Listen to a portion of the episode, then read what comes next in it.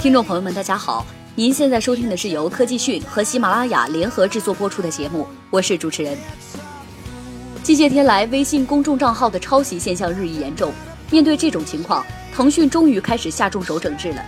昨天晚上，微信团队发布公告称，自二零一五年二月三号公布微信公众平台关于抄袭行为处罚规则的公示以来，微信公众平台累计删除抄袭侵权内容三万两千余篇，处罚公众账号四百九十七个。微信团队称，原创特指自己写的、独立完成创作的作品。歪曲、篡改他人创作或者抄袭、剽窃他人创作而产生的作品，改编、翻译、注释、整理他人已有创作而产生的作品，均不能说是原创。以下的情形不得做原创声明：抄袭的文章，文章主要篇幅为绪论、法律法规、国家机关的决议、决定、命令和其他具有立法、行政、司法性质的文件、时事新闻、立法、通用数表、通用表格和公示等的公共内容。大篇幅引用他人内容或文章主要内容为他人作品，如书摘、文摘、报摘等，营销性质的内容；对非独家代理的文章声明原创等。用户发现抄袭行为均可进行举报，但是用户发起举报时需举报被抄袭的公众号文章，微信公众平台会给举证的被抄袭的公众号发送确认通知。目前。因有公众账号存在着滥用原创声明功能和非举报内容的权利和非举报内容的权利人，但确认举报他人抄袭的现象，微信平台已经永久的收回了二十九个公众账号的原创声明功能使用权限，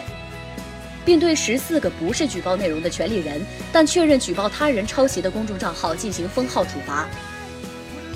好，接下来我们来看一下通讯方面的消息。昨天，二零一五年全国移动互联网大会召开。融合通讯开放平台云知讯宣布获得 B 轮融资近亿元，此次融资是由君联资本领投，成为资本跟投。云知讯高级副总裁罗志坚表示，本次融资的资金主要用于三个方面：技术研发投入及终端通信技术优化、网络技术优化、智能技术提升；对市场的投入，加强品牌建设，大力扶持开发者。深入通讯网络建设，后续产品的范围将扩大到企业通讯、国际漫游、安全通讯、O2O 通讯，包括互联网医疗、远程教育、交通出行、在线旅游和在线客服等等。据悉，云之讯在去年四月份成立，并在成立后的三个月即上线第一产品移动通讯平台，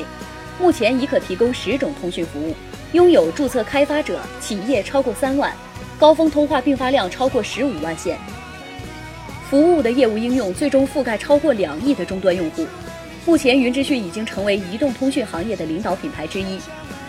一年内得到两次融资，作为一家创业公司，在这行业并不多见。此次得到君联资本的注入，云之讯无疑获得了各方的颇多关注。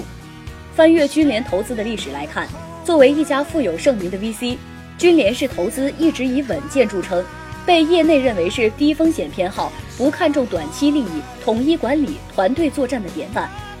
最广为人知的是，君联资本所投资的神州租车，在二零一四年带来了超三十倍的回报。